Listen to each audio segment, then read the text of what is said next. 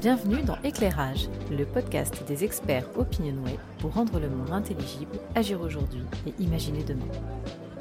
Nous accueillons aujourd'hui Claire Boudet, directrice des activités Social Media Intelligence, et Delphine Michaud, co-directrice de la BU Grande Conso d'Opinionway, qui viennent apporter leur éclairage sur un sujet que nous voyons monter depuis plusieurs années, l'alimentation végétale.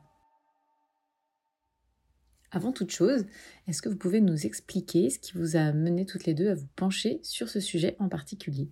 Alors, même si l'alimentation végétale est un sujet que nous observons depuis longtemps, il y a vraiment une accélération de l'actualité et une concordance des questions environnementales et sanitaires auxquelles on ne peut pas échapper. On a d'une part l'OMS qui a rappelé dans un rapport publié en juillet dernier que la surconsommation de viande rouge et de viande transformée est dangereuse pour la santé. Alors, pour exemple, ils disent 300 à 500 grammes par semaine de consommation de viande rouge, ce qui englobe le bœuf, le veau, le porc, l'agneau, le mouton, le cheval et la chèvre. Ça peut augmenter les risques de cancer colorectaux et de l'intestin et les maladies cardiovasculaires.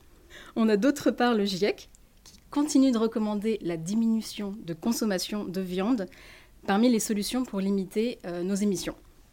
Et puis parmi tout ça, on a vraiment un discours sur le web extrêmement présent, notamment de la question environnementale, de l'alimentation euh, carnée et euh, de la question environnementale avec euh, des discours d'influenceurs green sur pourquoi ils ont arrêté de consommer la viande et, euh, encourager leur, leur audience à faire de même.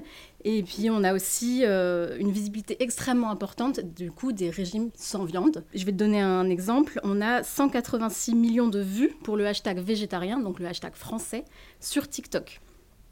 Et puis enfin, bien sûr, dans nos enquêtes, nous sommes les témoins privilégiés des changements qui peuvent se mettre en place dans la consommation des Français.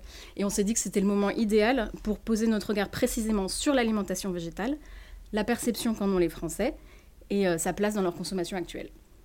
La première question qui me vient en tête, avant d'entrer un petit peu plus dans le vif du sujet, c'est qu'est-ce que c'est précisément l'alimentation végétale pour les Français?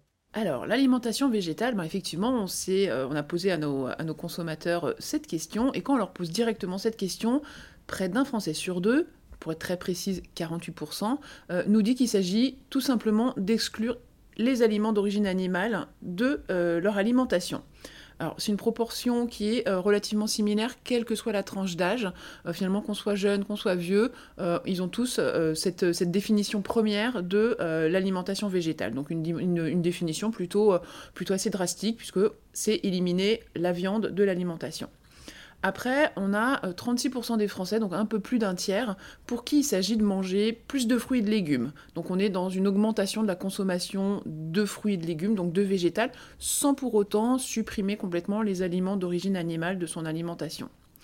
En fait, quoi qu'il en soit, ce qu'on note, c'est que l'image de l'alimentation végétale est dans l'ensemble plutôt bonne, avec deux forces majeures qui sont, un, l'aspect santé, parce que les Français ont pris conscience que manger végétal euh, était bénéfique pour leur santé. Et puis le deuxième aspect, c'est l'aspect environnemental.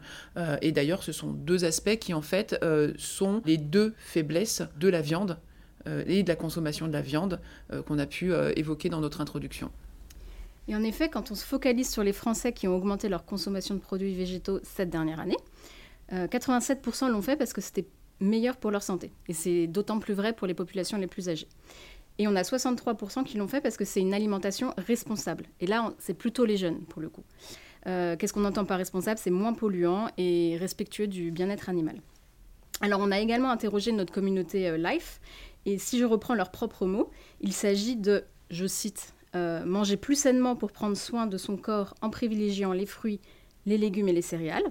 Fin de citation. Ou encore parce que c'est, et là je cite encore, une nourriture plus durable et moins polluante, elle me fait penser au bien-être animal. Fin de citation. Donc même si on voit bien que l'offre végétale s'installe dans nos rayons, 55% euh, des Français ont acheté des produits végétaux au cours des 12 derniers mois, on voit aussi que c'est une démarche qui est plutôt portée par les plus jeunes.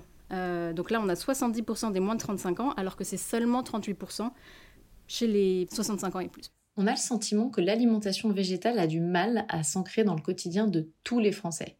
Qu'est-ce qui peut expliquer ça? Alors, il y a plusieurs explications à cela. Tout d'abord, il y a l'aspect culturel. On mange en France beaucoup de viande. Les plats traditionnels français, je dirais même la composition traditionnelle d'un repas, chez les Français est souvent composé d'une protéine animale et d'un accompagnement. Et d'ailleurs, un des enjeux de la transition vers une alimentation plus végétale est de sortir les légumes, les légumineuses, les féculents de leur rôle d'accompagnement pour constituer un véritable cœur de repas en tant que tel. Puis lorsqu'on interroge les Français sur les différents freins à l'adoption d'une alimentation plus végétale, c'est la notion de plaisir qui va ressortir, et en l'occurrence le manque de plaisir, voire la perte de plaisir lorsqu'on évoque une alimentation végétale. 70% des Français ont peur de ne pas avoir le même plaisir à manger, et 60% ont même peur de se lasser d'une alimentation végétale parce qu'elle ne serait pas assez variée selon eux. Alors vient ensuite la notion de carence. Pour 56% des Français, une alimentation végétale impliquera forcément des carences. Et la, majorité des Français estiment d'ailleurs que les produits comme les jus végétaux, les pavés végétaux sont nettement moins adaptés à, leurs besoins nutritionnels que leur équivalent d'origine animale. Dans notre communauté, euh, qu'on a interrogé pour, dans le cadre de ce podcast, certains nous ont même dit, et je cite, l'apport protéinique du végétal n'est pas suffisant et ne remplacera jamais l'apport protéinique d'un bœuf. Pour certains, et je cite encore, manger végétal, c'est même créer des carences et nuire à sa santé. Et pour eux, il n'y a pas de produits qui peuvent se substituer à la viande efficacement. D'ailleurs, si on regarde les recherches Google sur la question des protéines végétales, on note qu'elles ont augmenté de 33% sur la dernière année, avec environ 14 000 recherches mensuelles. Donc on voit qu'il y a une vraie crispation sur la question de la substitution de la protéine, qui est au cœur de cet enjeu de transition euh, alimentaire. Et enfin, la majorité des Français n'est pas pleinement convaincue par l'offre des substituts végétaux qui sont disponibles sur le marché. Euh, l'offre est dans son ensemble assez mal évaluée. Elle est principalement pénalisée par son aspect industriel, ultra transformé, euh, face à l'équivalent de protéines animales qui est jugé plus naturel et plus sain. Euh, toujours dans notre communauté, on a un conso qui nous a dit, je cite, les simili-jambons, steaks et saucisses ultra transformés et bourrés d'additifs, je n'ai pas besoin que ça ressemble à un steak pour en manger. Fin de citation lors d'une étude qu'on a réalisée euh, récemment, on a soumis nos consommateurs un petit exercice, un petit match euh, entre euh, leur perception du jus végétal par rapport au lait de vache. Et on se rend compte que le lait de vache va l'emporter sur toutes les dimensions de gourmandise, de plaisir, de naturel et surtout sur le non transformé. Le jus, végétal, lui, va plutôt l'emporter sur les dimensions de légèreté, sur les dimensions peu caloriques ou encore de légèreté à digérer. Et quant au respect de l'environnement, les Français ont eu bien du mal à départager les deux types de produits. Finalement, en termes d'environnement, bah, le lait de vache ou le jus végétal, bah, pour eux, c'est un peu le, même niveau euh, d'impact environnemental. Alors, on a soumis toujours euh, nos consommateurs à ce même exercice de battle entre un steak de bœuf et un pavé végétal. Et le constat, il est sans appel. C'est clairement le steak de bœuf qui l'emporte sur toutes les dimensions de plaisir, un bon goût, de la naturalité, euh, et c'est adapté aux besoins nutritionnels. Et même euh, sur euh, l'aspect facile à digérer, c'est-à-dire que le steak de bœuf est pour les Français plus facile à digérer qu'un pavé végétal.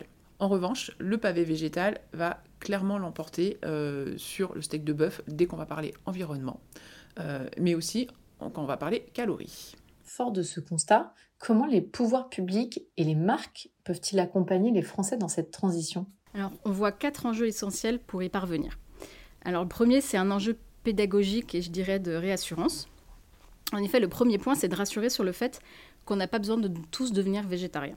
Il ne s'agit pas d'exclure la protéine animale, mais d'en avoir une consommation raisonnable et raisonnée. Pour remarquer les Français dans la transition qui est nécessaire d'un point de vue euh, environnemental et sanitaire, on a vraiment besoin d'une communication qui est bienveillante, pédagogique et qui ne soit pas dans l'injonction qui peut provoquer l'effet inverse. Et en, effet, quand on regarde par exemple le web et toutes les, euh, tous les discours autour par exemple du véganisme ou du végétarisme, on voit qu'il y a énormément dans les espaces euh, participatifs de commentaires extrêmement violents, extrêmement en réaction, qui vont même être dans l'attaque à dominem versus les véganes, parce que voilà, on se sent agressé dans sa propre consommation, et donc c'est un effet qu'on veut éviter. Et puis en deux, on a un enjeu d'éducation nutritionnelle. Euh, les Français, ils ont peur de manquer d'idées, de recettes, de se lasser.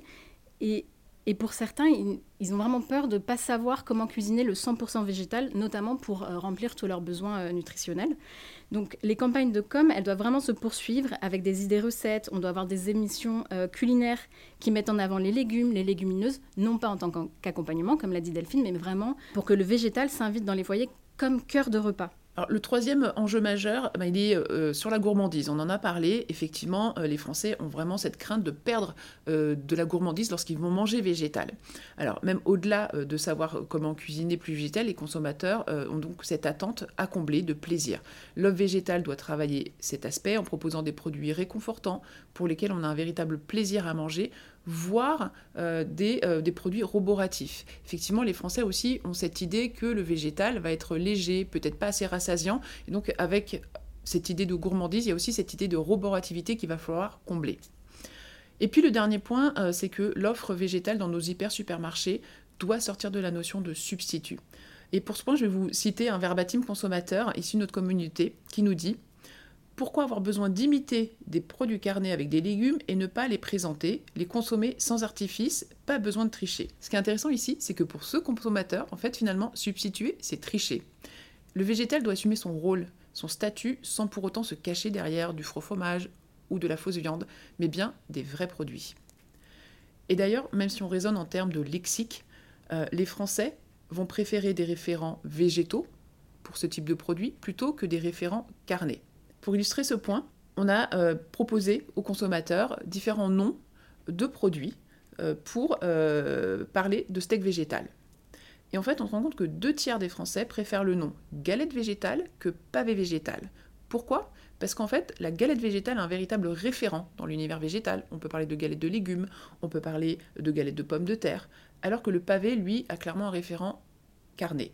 Il est donc essentiel pour les marques de proposer des produits qui vont permettre de manger végétal avec une offre naturelle, goûteuse, gourmande, pratique et qui est un véritable référent dans l'univers végétal sans avoir à tricher ou se cacher derrière des noms qui rappellent le carnet.